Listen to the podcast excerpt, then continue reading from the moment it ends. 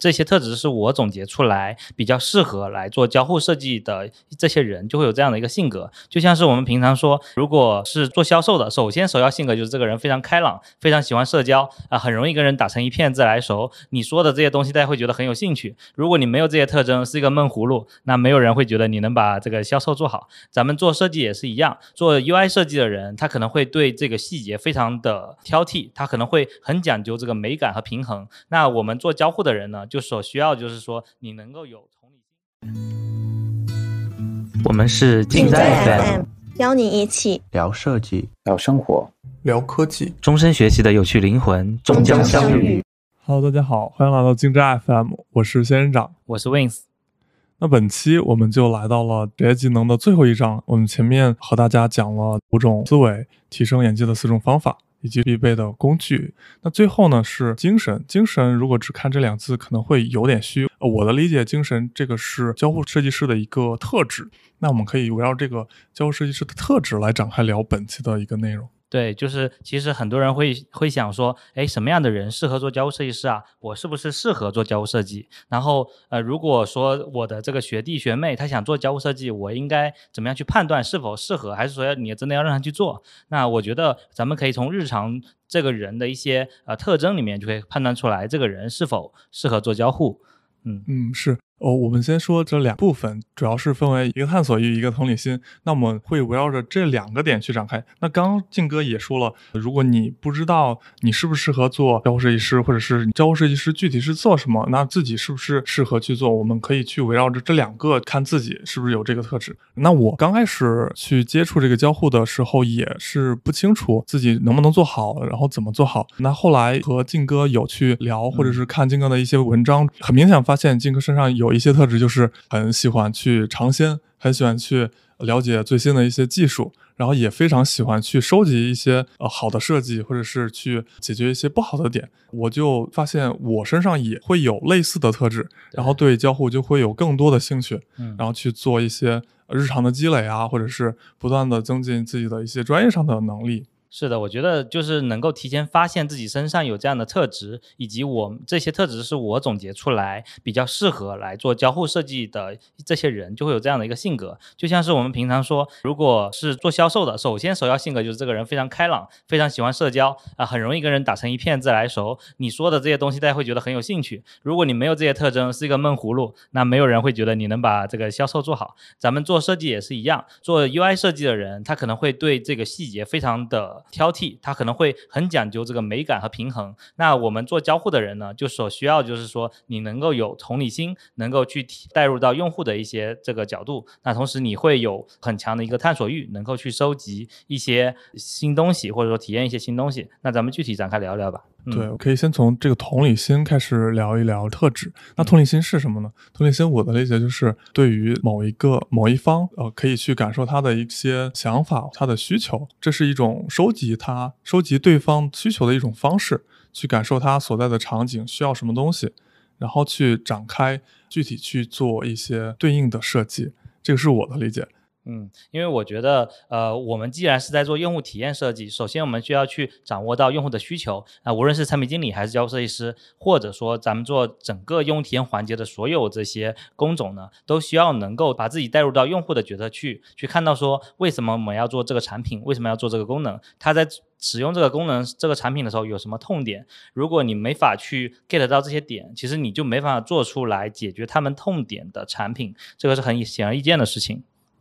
对。嗯，是的，我看书中分为两个方面，一个是体验敏感度，一个是沟通流畅度。嗯，呃，这两个我的理解是一个是从外来看，就是对于用户方面怎么样去了解用户的需求，其实是有一点迎合的感觉，就是收集他们的需求。那沟通的流畅度就是对于这些需求吸收或者是整理之后的一个输出，就是一个表达，怎么样去把重点给表达出来。对，就是后面这个东西可能是在工作中，我们用同理心去推进工作，所以推进我们的方案可能会更多的去用到的。那这个可能不只是交互设计了，可能是每个岗位可能都需要有有这样的一个能力了。对，那有这个能力肯定能做得更好。对，那咱们先从这个体验敏感度来说，那体验敏感度，我觉得首先的重点就是说，嗯，我们之前有可能会听过一句话，就是优秀的产品经理可以在多少。多么短的时间内把自己变成一个小白用户。那比如说小马哥可能三秒钟变小白，然后小龙哥说自己是五秒钟，比较谦虚的一个说法啊。对，类似这个这个梗啊，其实可能也许只是一个抽象化，或者说简单的去说，但是你能不能把自己快速的变成一个？从你现在做的产品里面抽离出来，用小白的视角去审视你们现在做的产品的整体的一个体验，来去看，哎，这个东西如果是一个普通小白用户，他们能不能够看得明白，能不能够会用，是否能够解决他的问题？那这点呢，就是一个很重要的特征的能力了。对我现在看，确实这一点非常重要。为什么？因为我们在做工作的时候，其实是会吸收大量的一些信息，然后在做设计的时候会会带入这些信息，就不知道。实际用户他们在看到这个界面或者是用这款产品的时候的一个感受，可能他们没有你呃做设计的时候的这些信息，那他们可能就看不太懂这个界面这个功能，所以需要把自己变成小白用户，然后去做一些设计。这一点我们可以再展开一点，就是变小白用户的方法。嗯，我当时有想，就是怎么样才能变成一个小白用户？嗯，呃，让自己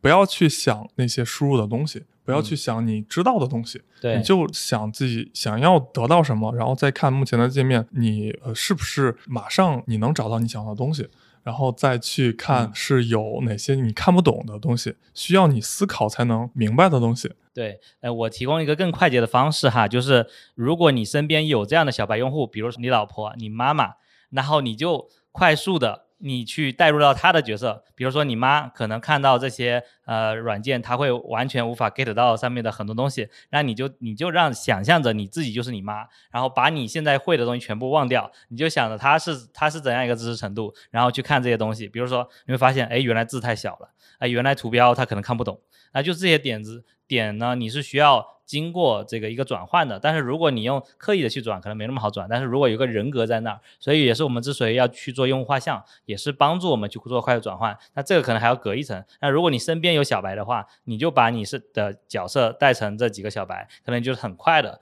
去把自己变成那种小白，然后去发现很多问题。嗯，是的，这个方法还是非常快。对，就举个例子说，我们自己去做某个功能，我们把这个功能去做完之后啊，比如说我们做了一个这个扫码的功能，那我们把这个功能做完之后，然后你去想说，在我们软件里面去加个入口，可能你想着加加在 A、B、C 三个地方，最后呢，你会发现用户一个地方都找不到，他根本就不知道你有这个功能。那所以这一点也是我觉得微信它最开始在做扫一扫的时候，它能够把这个功能宣传的特别好，让每个人都知道，哎，原来在发现里面有一个。对，你还记得发现里面会有个扫一扫吗？对对对，是的，是有。就我觉得用久了之后，你会发现好像你已经不知道在在发现这个 tab 下会有扫一扫了，只是后来想说它应该在这儿。然后我我想问一下，你最常用的扫一扫在哪儿？就是那个聊天界面的右上角。对，去点加号，再点扫一扫是吧？是的。但我自己不是这么操作的，我是去这那叫什么？之前还有一个名词叫做那个就长按，就重按，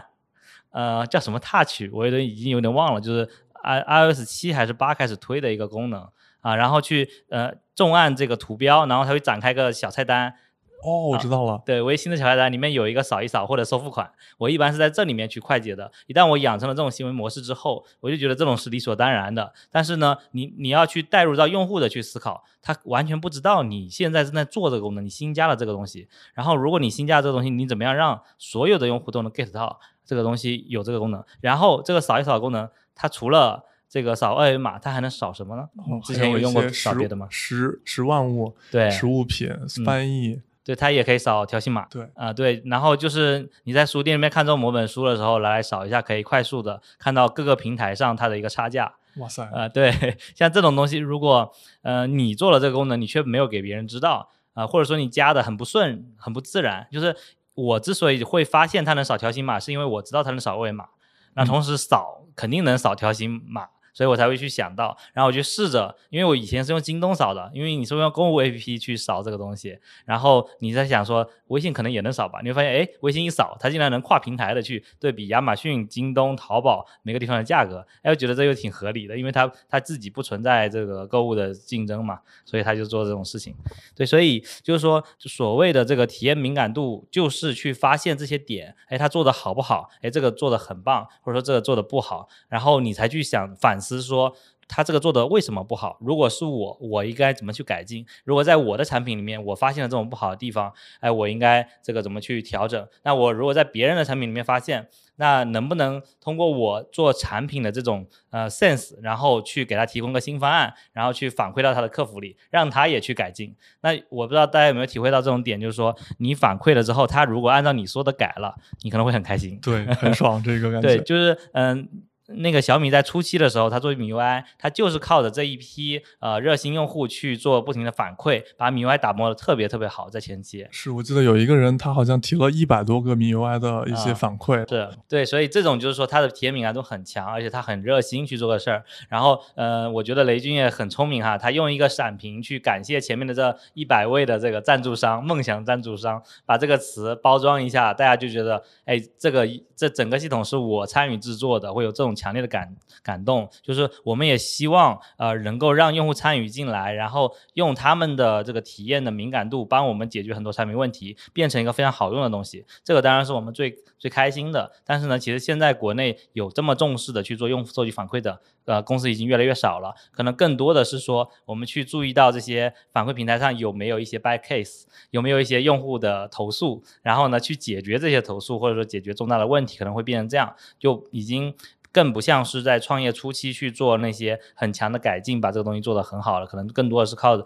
我们内部去推行一些。这样的一个流程，把体验做好。对这个体验敏感度，说白了就是你要对自己去做的产品有高度的敏感，知道目前设计上的问题有哪些，不能总靠一些非常积极的用户来反馈。是你本身就需要有这个敏感度，然后去观察自己的产品或者是周围的产品有哪些需要改进的地方，然后怎么样去收集，进一步再去做一些优化，这样会更好。在书中有举了这不对、这不够和这很棒的一些例子。那这个和我们之前提到的 IMU 比较像，就是用一种比较合理的方式去收集不同的设计案例，然后反之来想做的不好的地方有哪些问题，我们要怎么去解决？嗯，做的好的地方我们要怎么去借鉴？之后变成我们自己的案例或者是 IMU，然后之后的设计工作中可以用到。对的，就是呃，书中有举的不少例子，大家可以到时候自己去看一下。嗯，好，那我们从第一个这不对，金哥是有去举了我的世界的例子。嗯，是那个选择的一个界面，它又想做的很炫酷，然后又想提供给用户非常快捷的一个入口，这样的方式就导致了用户不知道怎么操作了。对，那个快捷入口也不知道是快捷入口了。是，就好像说看着确实很酷，但是其实很难操作。虽然看得到有几个入口，但是每次想去点别的入口都需要翻转半天。然后最后我发现它其实又增加了一个这个更快捷的入口。那这样的话，其实我就会去选择那个，但是他又没有把这个做成默认的，我每次都得去点那个。对对对，看着就要吐槽。对对，看着就想吐槽。就是如果你看到这种想吐槽，你就把它记下来，你就把这个引以为戒。我觉得这是挺好的。然后。嗯，所以说你看到就想截图的这种呢，除了好的也有坏的。你坏的你要截图下来，把以后你才知道这种例子，你可以去跟产品经理去讨论的时候说咱们不能这样做。你说原来他们是这么做的，我觉得不太好，你看看是不是这么回事儿？对你就可以去说，然后你甚至你再回过一段时间再去回头去看，你会发现他改掉了。那可能就是因为他们也意识到了这个问题。嗯，刚好我们聊到这个的时候，昨天有准备了一些案例，我们可以抽几个去还聊一聊，补充一下更多的案例，然后也可以去放一两个，让听众朋友们自己去分析这个案例是不是 OK 的，它的问题点出现哪里。如果你们可以看到这些补充在下面的案例的时候，你们可以通过评论去进行互动。嗯。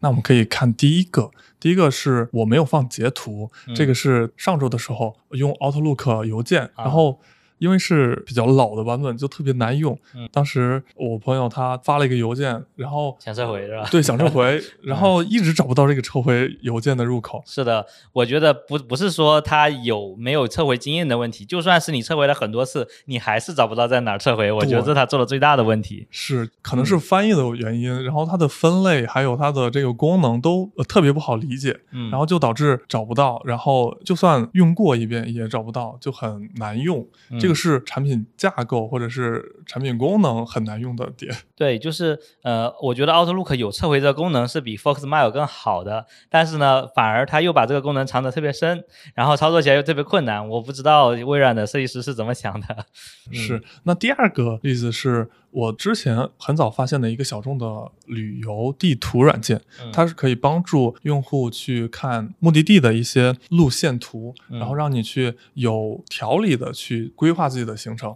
因为马上就要国庆了嘛，我又打开了这个软件，突然发现它和之前的一个感受就变化很大。嗯，哇，好好花，对对对，嗯它目前的这个设计，这个信息量非常过度，它丧失了之前想让用户根据它的路线去进行浏览的这个初心，然后就导致目前这个功能很难用，嗯，就不知道去看哪些信息了。对，从这点我觉得大家可以去看一下那个苹果的相册，它有一个根据地点来展示照片的功能。那这点我就觉得做的特别合适，就是它是根据呃省市的维度一层一层的去聚合的，然后它可以越放大越放大，然后呃可以精细到说你到这个这栋楼的不同的角落。啊，它的看到的东西，呃，它的照片也会分成不同角落去给你聚类，然后一层层它会有一个呃逐步展开的一个效果。这样的话你就可以很方便的说，呃，get 到它具体的这个照片是在哪个位置放的。然后我我自己能想起来，哎，我这时候我是在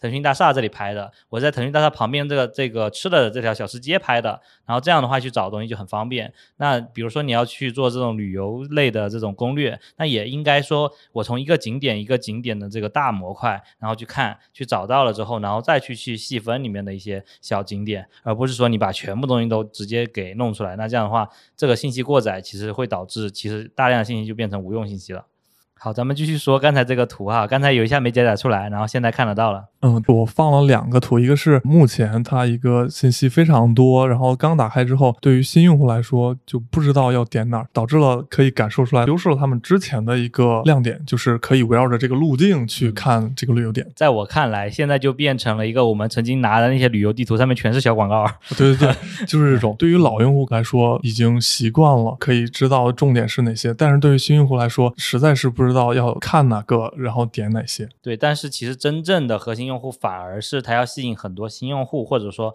呃这个景点我不常去的用户。那反但是你又把这些重点的信息全部给埋没了，都变成广告了。这点我觉得这个 A P P 就会感觉离 呃对离抛弃用户不远了。嗯。好，然后我们再看下一个 case，下一个是、做的不太够的这个点。刚开始第第一个趴呢是说我们觉得他做的不对的，然后做的不够的呢是说你看到了，觉得这个功能挺好，哎，但是呢想想呢又有又还不太对的，呃又还没有做的很好的一个地方。我在书里面举了一个得到的一个学学习计划，它原来叫做今日学习的一个模块，然后它是把所有呢你要去学的东西放在了一个。呃，一个一个 list 里面去，但是呢，这 list 你又不能去定制。当时我是用的特别难受，甚至我是完全不用的啊。然后后来呢，它有了一个学习计划，能够去定制了啊，这点我用的很开心。但是会发现说，你学习的这个计划和你正常在里面去学课程的这个计划的这个进度是不打通的。就比如说你在学学习计划里面去学了第六课，然后呢，你去点进详情，把第七课、第八课都学了。啊，然后他也不知道，然后第二天他继续继续给你推第七课，就是导致你前面学的是白学的，他他不管你，他就正常就往下推。我就觉得这就是在产品逻辑上完全没有考虑考虑详细的一个一个问题。对，就缺少了一些场景。对于用户来说，这个场景非常容易出现，就是并不会按照产品给你定义的这个节奏去走，用户他有自己的节奏。对，想的好像很理想，哎，我就是今日计划，我每天就按这个计划学。但是有人学不够，有人学的太慢，这种对对，嗯然后说到本质就是缺少了这些不同的场景，怎么样去做对应的方案。对对，这点就是我们说的同理心的一个点，就是你会想用户到底会怎么去用你的产品，而不是呃只是从自己的角度上去把这个流程给设计的好像闭环了，但是有很多意外的东西是他们会呃在学习的过程中突然去中断，突然去这个深入挖掘。啊，就我觉得这门课特别好，所以我一口气把这个课听完了。结果你还天天给我推啊，然后我我再吐槽一下，比如说就算是现在，他们的这里面也会经常在今日学习计划里面推一些文本。那实际上我们是我是习惯点播放，就把整个学习计划里面十几门课一口气用音频全部听完的。但是你中间插了一个文本，导致那那几个课程这个文本的我永远不会听。然后我只好去手动点开，把这文本给划掉，呃，划划完，然后表示我学完这课了。然后你那你我以期待说你明天不要给我推这个文本了，就会变成这种事情。所以我觉得就比较比较傻，就这种事情。反过来说，产品设计他们不知道用户会有这样的场景，嗯，连续听就不会去看屏幕，就导致这个会遗漏。对，我觉得甚至你说的更严重一点，就是产品经理真的有没有好好在用这个功能？对，如果你真的用的话，你会发现其实呃，用户并不是你想的这样说，哎，我只要定制的学习计划，我就一定是呃正襟危坐坐在这里，该听的时候听，该看的时候看，没有这个机会的，因为我只会在开车的时候听，我永远没有时间看。那这种时候，这个学习计划怎么办？你有没有办法让他跳过这些东西？能不能让他设置一下，或者让他快速的去跳过？而是你永远没给他这个机会，导致我必须停下来的时候，我才能去做这件事情。嗯，是的。然后我们再看，呃，我收集的两个例子，就是对于这做的还不够的例子。第一个是自动售货机，嗯我们目前去用的时候是可以完成下单的，但是每次就只能买一个，嗯，而且买的时候要反复去完成这个下单的流程。对，而且这个基本上你至少要点好几下。首先你在机器上要点好几下，你在手机还要扫个码，然后还要点确认付款，然后这边好几秒钟就只做一件，只买一个东西，这个确实是，当时我有在想，是不是因为这个系统有一些限制，嗯技术的原因，没办法去这么其？实不会，就是嗯因为我之前在腾大那边用的时候，它那个机器是可以一口气买好几个东西的。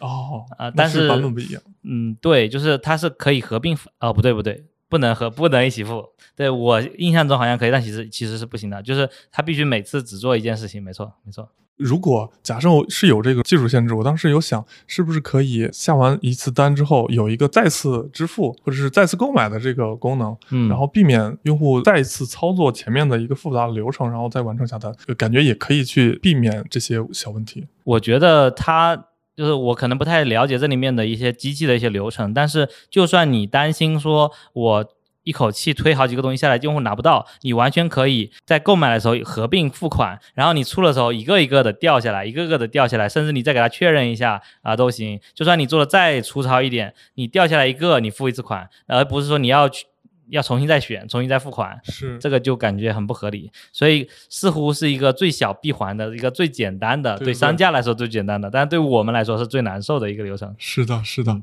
嗯然后基于这一点，我之前有用了一个产品，就是拼多多，然后嗯它也是在下单的时候，并不能选择多个规格的商品，啊它只能选多份。是的，这点我觉得很奇怪，就是因为我们习惯了淘宝这种买的话，你会说，哎，我在同一个商家里去买东西，我可以多下几个东西，把运费给省一省、凑一凑。然后拼多多呢，似乎他从来没有强调运费这件事情，但是我不相信他没有算运费，所以说导致我在他这家买好几个东西，我就觉得我亏了。是，嗯当时我也在想，为啥他没做这个？嗯。呃，或者是大部分都没有这个多个规格一起选，可能就是和拼多多这个拼字有关系，呃嗯需要去和不同的用户拼单。对，用同一个规格来去拼才是它的一个流程。但是我后来发现它是有一个呃拼多件的一个功能，现在有啊，然后你就可以去选多个规格了。应该也是有收到这样的反馈吧？嗯，对，但其实我觉得，虽然说他强调的是拼，然后我几乎都不会真的去发起拼单，我都是看别人在拼了，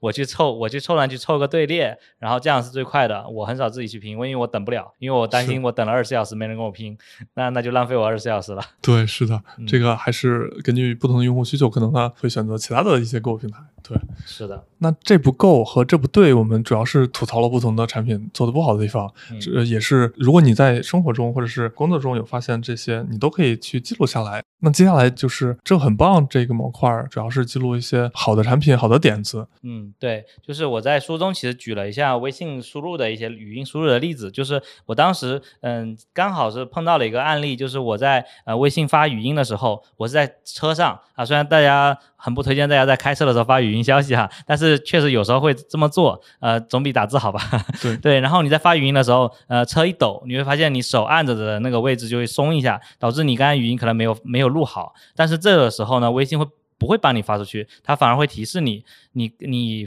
发送时间过短，是不是这个没有按好啊？就就会有一个这个友情提醒，可以让你调试一下手指角度。就是这种可能是你在比较抖的时候按，也有可能是老人家他不太清楚，说我需要一直按住那里才能发送。我觉得这种贴心的提醒呢，就可以避免一些异常场景。那这异常场景，如果你对这个同理心或者说对这个场景的这个呃感知不深的话，其实做不出这个小细节的。对，啊、对，正正如我们前面抨击的有些地方做的不够的那些产品，那微信在这些小细节上反而做的很贴心。所以虽然他们的功能，呃，其实迭代的算是很慢的了，但是它每个功能都做的非常的完整，这点是我觉得它做的很不错的地方。然后最近我不知道店长有没有发现一个新功能哈，只要你现在在文章里面去截一个图，它就会自动问你要不要去呃截长图。哦，好像在 Safari 里面也有，在微信里面也有。是然后这个那那应该是 iOS 的一个新功能。对 iOS 对于嗯截长图真是很不方便，呃，啊安卓就比较方便。然后嗯 iOS 如果截图的话，就需要一些独立 app 才能去完成这个功能。对 iOS 需要这个用一个剪辑的软件，让让它自动你每截一屏，然后留一点，然后呢下一屏又又留头上一点，这样的话它自动会帮你识别出来，然后拼手动拼成自动拼成一个长图，这是一种。但现在 iOS 只要你去截到了一个网页或者说滚动的这种微信文章，它会自动问你是不是要截长图，然后你一点，它就自动把长图全部来下来了，几乎毫无延迟，我觉得还挺厉害的。嗯，对对，嗯，那我发现呢，最近呃微信的一个好的地方是，昨天我找这些例子的时候，我需要用到这个聊天记录搜索图片，发现微信是可以直接搜索图片中的文字，然后让你快速定位到这个图片在哪儿。我觉得这个非常合理而且好用，因为你想图片的时候，可能你只知道图片中的一些文字，嗯就不能很快的根据图片去来回去翻找，这个效率其实是比较低的。那通过这个图片搜索文字，这个功能就可以快速定位到这个图片的位置。对，就是有些可能是在截图里面的文章的文字，有些是在界面里面的文字，还有一些是你拍的照片的文字。嗯，这个功能其实在这个呃 iOS 里面也有，就是嗯、呃我不知道你们用 iOS 直接用搜索，然后我经常一搜，然后发现它底下会出来一些照片结果。那其实这个功能好像好早就有了，就是你只要一搜，比如说我搜了个什么，然后呢照片里面所有带什么的，它都给我搜出来了。这点我当时有点惊讶，就是他说，而且搜的挺准的，我特地去看了一下。所有的图片里面真的有什么，然后这些什么，我当时在拍照的时候，我甚至都没有记住，但是它全部都有啊、嗯所以说明它其实是收的蛮准确的。这个包括截图，包括你拍的照片，啊、比如说商家的招牌上面有一个什么，呃，就是你看你吃的那个饭的纸巾上面有个什么，它都全部给你记，就全部都能给你收到。对，这个好像就是苹果它刚开始做的一个功能。嗯嗯，那我们再说另外一个，就是美团骑车，其中有一个还车的地方。我先说一下当时的场景，就是呃，当时我骑完车之后要还车，因为因为信号不好，在嗯地铁旁边，啊，那就很难受了。就导致那个、嗯呃还车的定位没办法定位到还车地。不过我已经站在那个地方，然后我就不知道要怎么还。嗯突然我就看到有一个小的文字，就说你可以去扫描这个还车区域的其他车辆，嗯就是扫描哦已经在还车区域的那个二维码了。嗯然后你就可以根据呃你扫的那个车辆来定位你是已经在这个还车区域了。当时我看到这个之后，非常厉害非常吃惊，然后竟然能想到这个方式来判断用户是在这个还车区域他。怎么提示你的？当时是有一个还车界面的浮层，下面啊就是 button 下面的一个文字，就说扫描还车区域的车辆。啊然后当时我就 get 到了是扫描那个二维码，嗯。然后根据这个来判断我已经在这个位置上。对，确实是，其实很多共享单车停的位置会出现在地铁附近，或者说这个山洞里面、隧道里面。然后，那当然一般好像山洞、隧道不太出现啊，就是会有一些信号不太好的地方，然后老是定位不了或者定位不准确，导致你明明在正确的还车位置，他又告诉你你没有在正确还车位置，不让你还，那这个就很难受。那他所以他能想到这一点，说明他其实真正试过了啊，发现有这个问题。对，啊而且能想到这个办法，可能是真的去了这个场景，能想到这一点。对，一个是你的产品体验的一个洞察，另外一个是技术确实也实现了这样的一个功能的配合，是挺好的。最后一个例子是微软三六五的一个产品，嗯相对于刚刚我们说的 Outlook 的邮箱，它实现了一个可以识别邮件中的一些待办事项，嗯然后就可以直接把待办事项变成一个提醒。嗯呃，我觉得这个就会偏智能一些，然后对用户来说也比较好用。然后我就也把这个图给保存下来了。，OK，也可以发在咱们的这个详情里。嗯，是 OK。那我们这部分主要是讲了体验敏感度，也就是这不对，这不够，这很棒。然后从这三方面去分析目前的一些例子做得好，做不好。对，好，就是大家也可以去，呃，我们这边其实只是一个抛砖引玉的一个作用哈，就包括我在书中的，或者说咱们刚才聊的，大家也可以去试着用我们这些方法，平常的多去观察一下，呃，有哪些地方是你觉得做得好的，做得不够的啊，或者说做得很差的，这些你把它收集下来，成为你自己的一个体验案例库。这其实是我们做交互设计师的一个练习啊，就是如果你没有这样的一个呃 sense。没有去积累的话，那其实很难培养出来一个很好的一个做体验的一个呃叫什么？一种一种感受吧，就是对一种经验，就是并不是说你要啊有多么会用软件啊，多么会去跟别人这个去去 PK 中间的一些理论，而是你平时中间的这些体验的这些细微的度，能够让你在做出来的东西不会那么的糙。这个的糙指的是说里面的一些细腻程度啊，考虑的是否周全，然后是否能够打击到打到用户的这个痛点。嗯，对对。我当时刚加入金斋，有做过两个多月的练习，就是每天去呃找一个竞品，然后去截图，先自己想这个是要怎么设计，然后自己画出线光图，然后再去对比看他们他们是怎么做的，然后再去找他们做的好的地方，我做的不好的地方，嗯，用这种练习的方式去增加这自己的一些敏感程度，或者是对于。设计方法的一些吸收能力，当时也是静哥推荐我用这个方法去练习的。是的，就是我很推荐说刚入门交互的同学去把这些，或者说你觉得自己这方面有欠缺的同学，去把这个东西变成你的一个日常习惯，然后或者说集中的突破那么。一个月、两个月的，其实也就可以积累到大量的东西了。然后咱们星球里面现在是有在持续的做一些学习打卡。然后我觉得你也启发到我说，其实我们也可以有意识的去引导大家去把这个作为一个呃打卡的一个主题，然后让大家来一起去打这样的一个收集的卡，然后也可以把自己的案例库快速的丰富起来。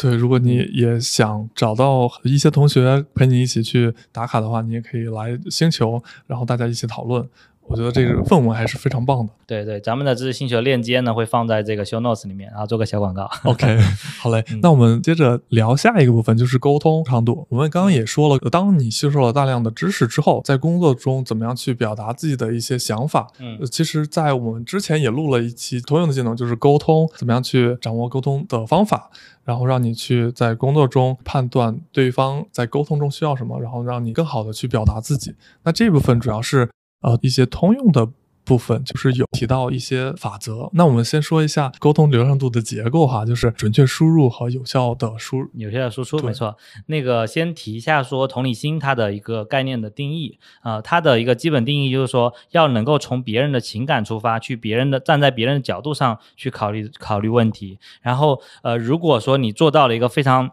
强的程度或者同理心特别强的人哈，他能完全站在对方的角度去考虑问题。然后最近其实我也收到有读者的向我的提问，说觉得自己的同理心不够，如何去培养？然后我就建议他可以去试着带入到别人的视角里面去跟自己在讨论问题啊。比如说你在跟产品经理吵架的时候，你突然之间抽离出来，呃，去想到如果你是产品经理，他的就是你的立场是什么？他为什么会这么说啊？然后呢，他对对你现在说的话，他反感的地方在哪儿？然后他会举出什么例子来反驳你？你变成自己在跟自己吵架之后，你会发现，其实你好像忽然变得可以理解他了。你知道他为什么会啊不开心，或者说他有什么目的没有达成，他为什么要去说服你？然后呢，你应该怎么去跟他沟通？然后你完全能够站在他的立场上之后，你就会发现，你会有一些技巧。来让你们达成共识，这点可能不只是说啊把你的东西推销给他，而是你们你从他的角度上去想，哎，他的目的是这个，那我的目的是这个，我们能不能找到一个更合适的点，而不是让。他更不，他不爽，你很开心，这其实是没办法把事情给推进下去的啊！这种同理心其实是就很重要的，就是如果你把同理心做到一个极致啊，就是你完全站在别人角度上考虑问题，完全不考虑自己，啊，有这种人哈，就是很为别人的感受着想的，这种人的同理心都很强。就这种一般都是暖男或者说大姐，哈，对，就是咱们大家共同的大姐大啊，他都能够照顾到所有人的情绪，那他们他就是很能够体会到大家心里面的不痛快、不开心，任何一个。个眼神的和眼神和脸色的变化，他们都能敏敏锐的感觉到，他就是能够知道你你现在在想什么，你现在生气了，你现在在生谁的气，因为哪句话生气了，他都能 get 到。这种人的同理心非常强，他就能够很好的去跟别人的沟通。那如果你觉得沟通能力不强，你是不是可以首先去培养自己同理心这方面？对，所以这一点就是在我们的这个沟通强度里面去强调这块儿啊。然后这里面咱们有提到说，呃，首先准确输入里面有几个点，第一个是呃保持客观，呃，就是你。做不好沟通，就是因为你不够客观。这个客观表现在你可能只是站在自己的角度上去考虑，说，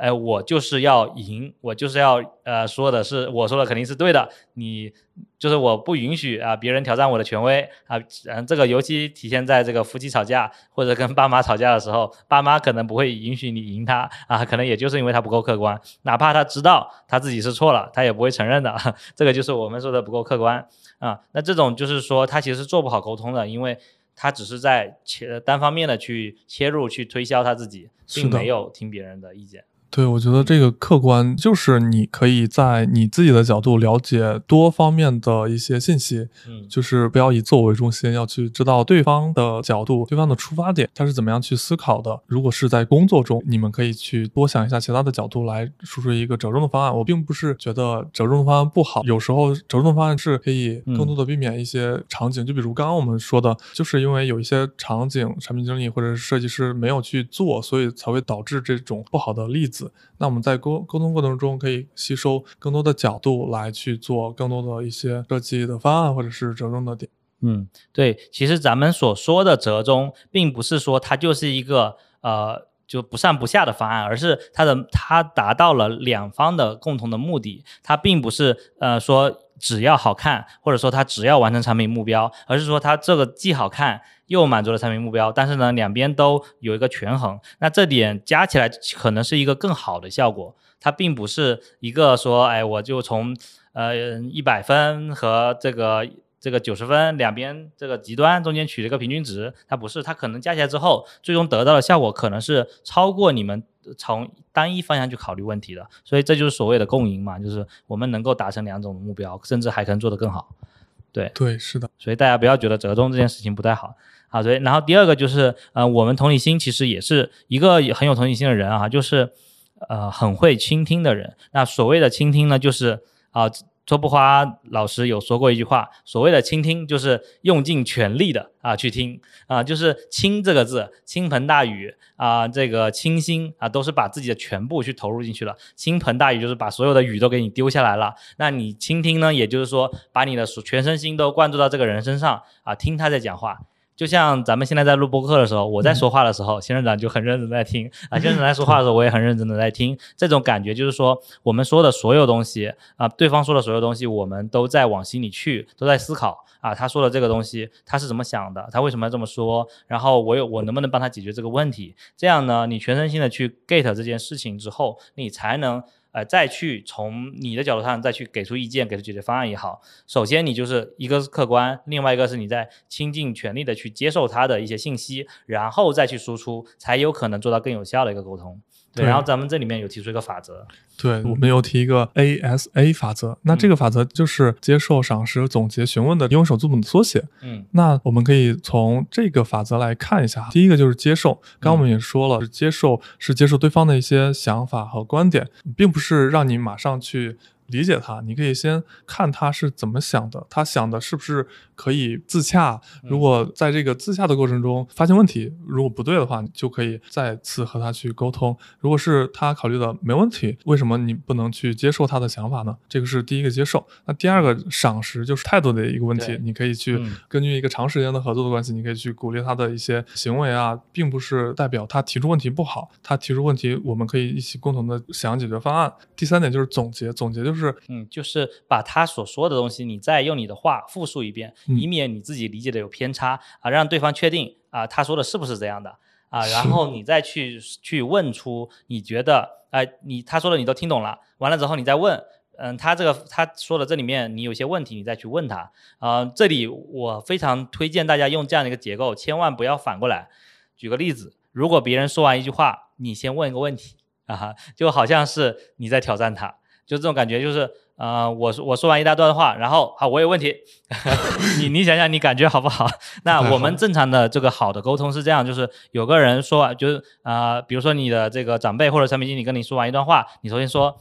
呃，我都听到了，我觉得说的挺好的。然后比如说这个这个地方，呃，我们确实应该这么去考虑。然后然后我觉得你说的是不是以下这三点，一二三？然后呢，我觉得这三点里面有一点我不太明白，是不是这样？啊，然后你这样去说，哎，别人觉得，首先你认真听我说话了，你全部点都 get 到了，然后你有些不懂的，那我们讨论一下，没问题啊，很好啊，这就是一个好的倾听。但是如果一听完你就提问，也许你甚至都还没有 get 到他说的这个点，然后你就去去提问他，那他会很很 很不开心的，就是就是你你是有没有认真听我说话？对，就这种感觉。对，我觉得嗯这个沟通方式还是非常重要的。我听完金哥再说完之后，我发现我嗯其实，在工作中或者生活中，这个沟通方式还是需要改进。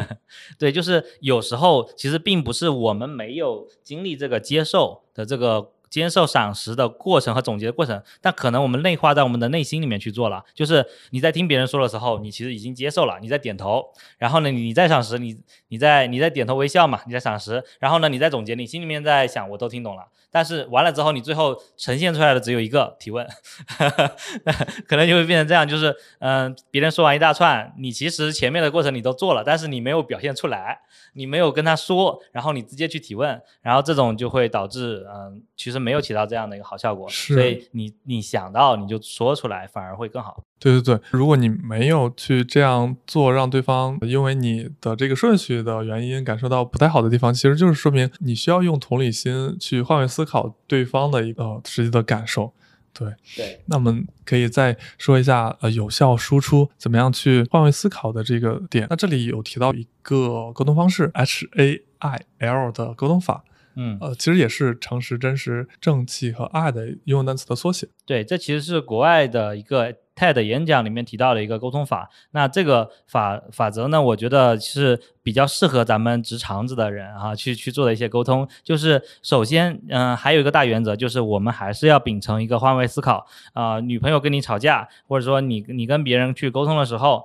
啊、你一定要保持客观冷静，想到对方现在是什么一个心态。比如说，女朋友说你这怎么每次一回来就把这个东西往洗衣机一丢，然后就什么也不管了，什么也不不做，然后就躺在那儿啊？他其实真正生气的是你做的这些事情嘛？其实可能不是，而是你。呃，在下班之后，呃，给他增加了额外的负担啊、没有考虑到别人的感受，尤其是忽略的他的感受。那这种事情呢，呃，他会提出了这样的一个反对意见，你怎么去跟他沟通？首先你要去呃说，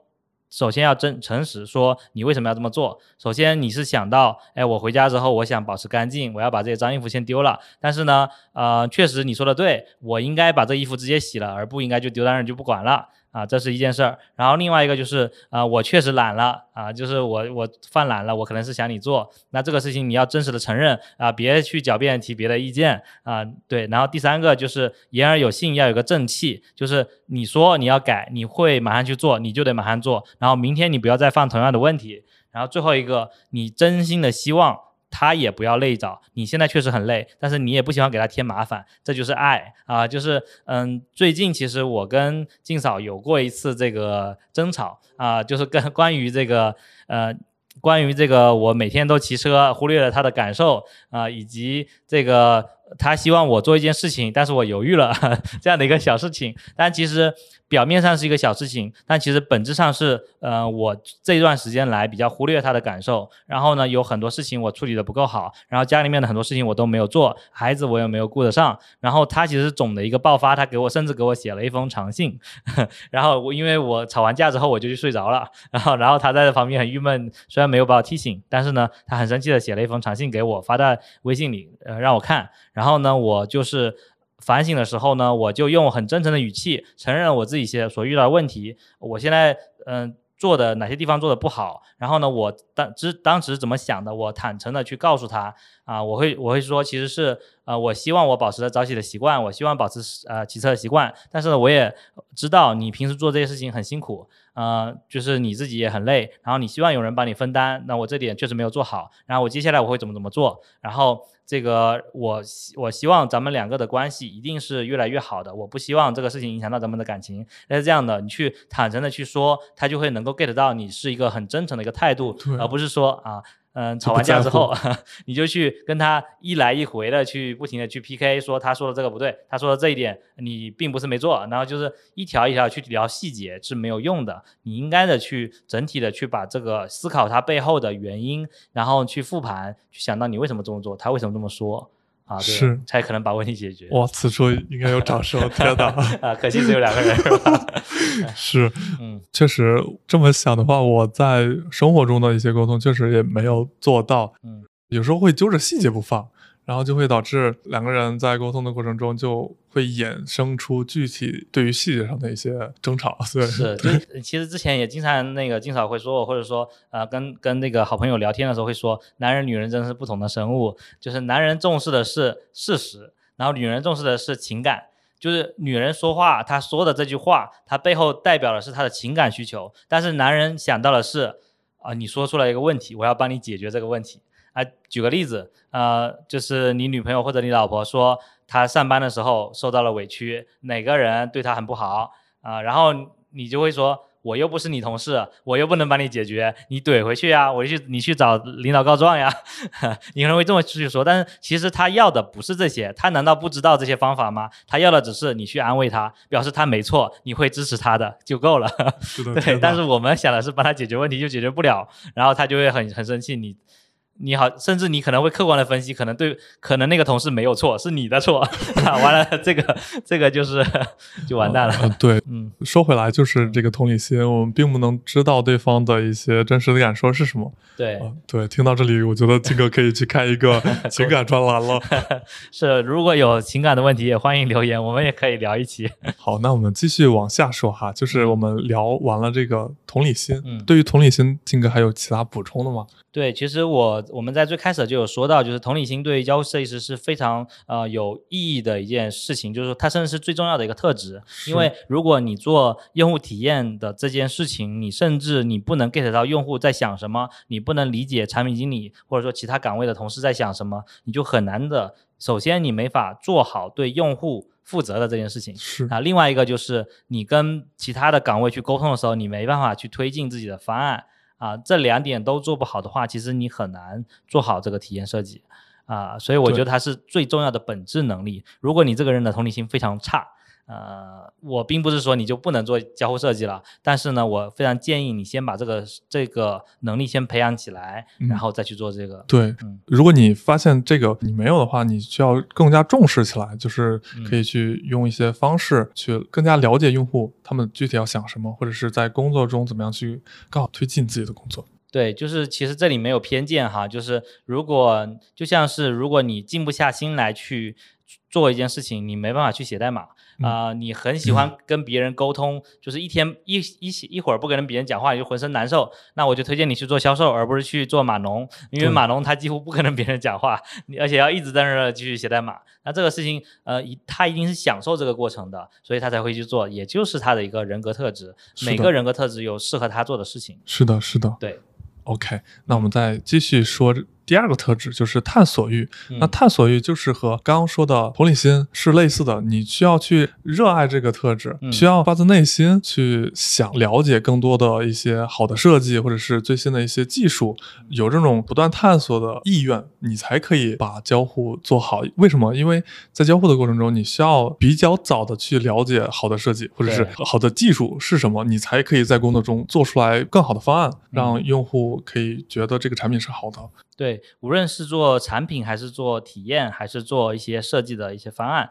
都需要看到一些好东西、新东西，而且要不停的去发现，而不是说你做一个循规蹈矩的东西，用户就会特别喜欢，那那就不能谈上特别喜欢了，可能就是说。哦，是这样子，可以用，对，甚至有可能它是一个比较落后的东西，你还不知道，然后你还是觉得这个东西应该一直因循守旧下去，我觉得这就不是一个做好的交互应该做的事情。你应该去不停的发现有好的技术和方案。正如如果一个开发他不会去掌握新的代码，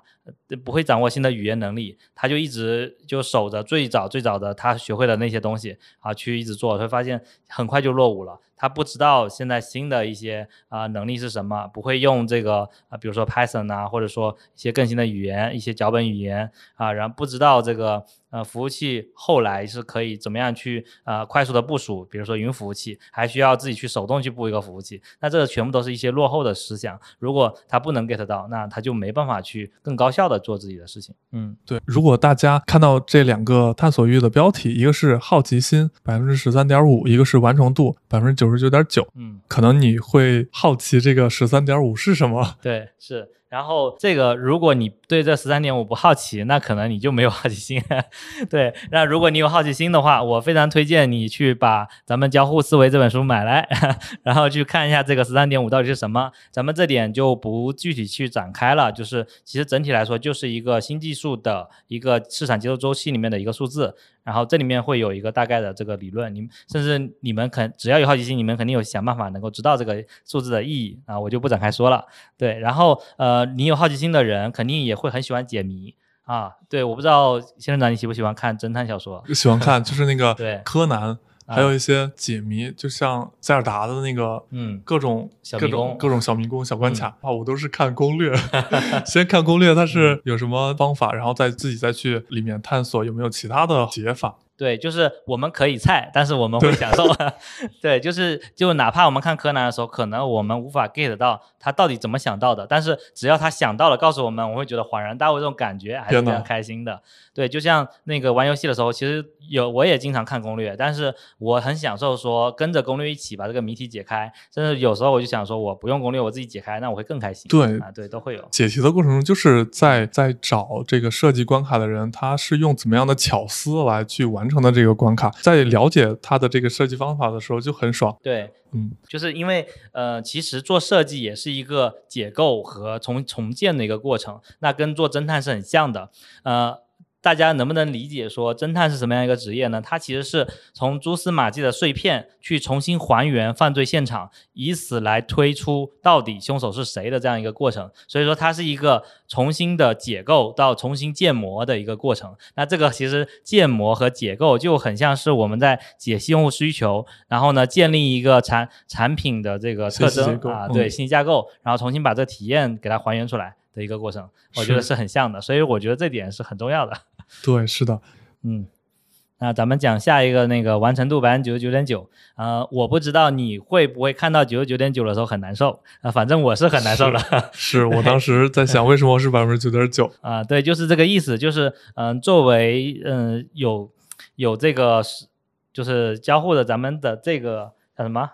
探索欲的人哈，只要你探索到了百分之九十九点九，你不给它完成你就很难受，甚至你只要开始了，看到了有个探索度这个东西，你就想把它完成。所以说，当时塞尔达这个游戏刚上线的时候，你能看到地图被你一点点展开这个过程，我就非常非常的想把它全部展开。所以说我当时玩的过程是，我可以一个怪都不打，但是我要把所有的塔我都登上去，把这个地图给展开。所以我几乎是用一个星期的时间把全地图全展开了这样一个人。然后我其实没打什么怪，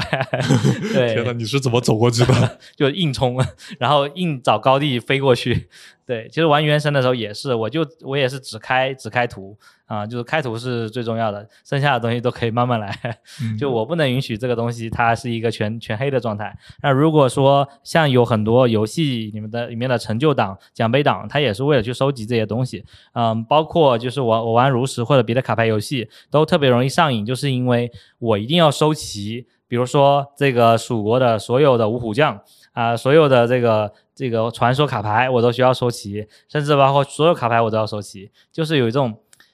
不收齐我就很难受的一种感觉，还有图鉴也是 英雄联盟和王者荣耀的英雄，你收集全英雄。哇塞，呃，英雄联盟不是，王者荣耀当时是全英雄，但是后来又嗯出了，我就没有再花钱去去搞了。是，其实就是想收集很多这种好的设计、比较好的一些卡牌的样式，嗯，就想拿过来放起来。对，就有一种我全都要的感觉。就包括我最近特别喜欢玩自行车，我也会想说，我山地车要一辆，然后我公路车要一辆，我这个 gravel 车我要一辆，折叠车是不是也想要？就是成年人不要做选择，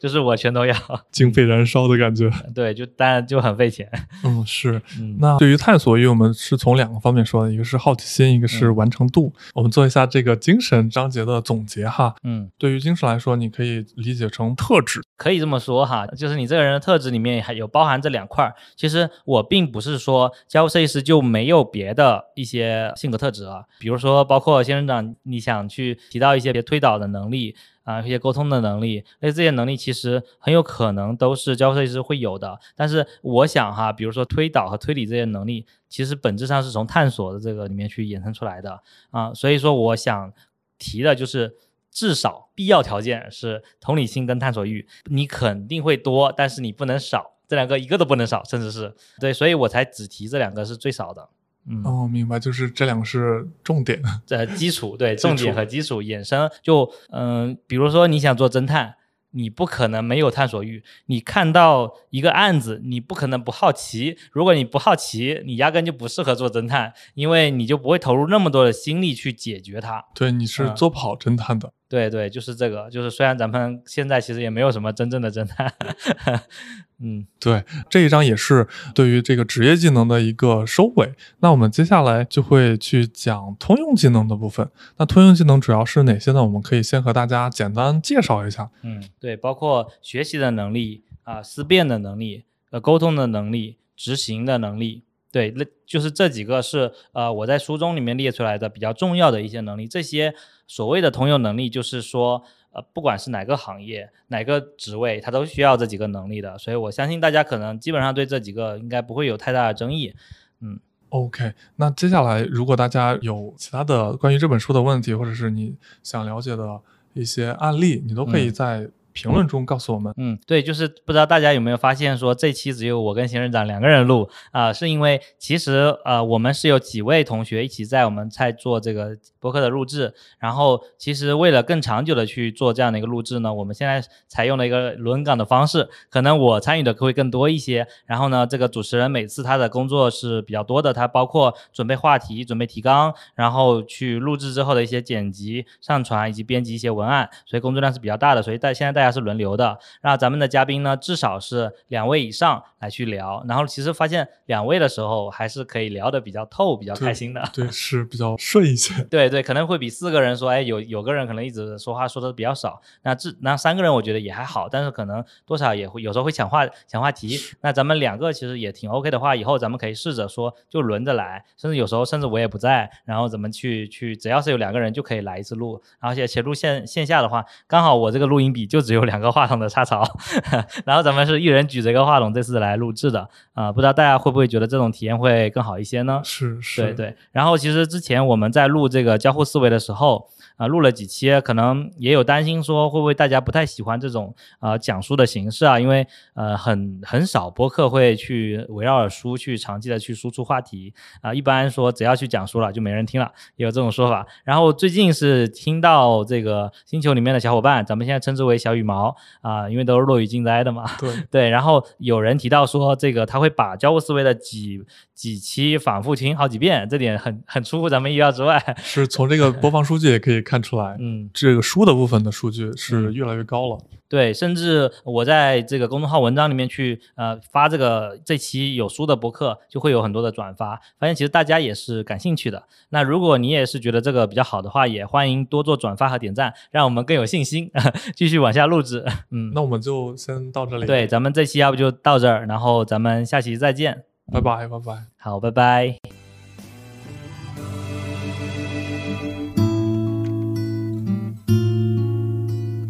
们是聊设计，聊生活。聊科技的尽进在 FM 关注我们。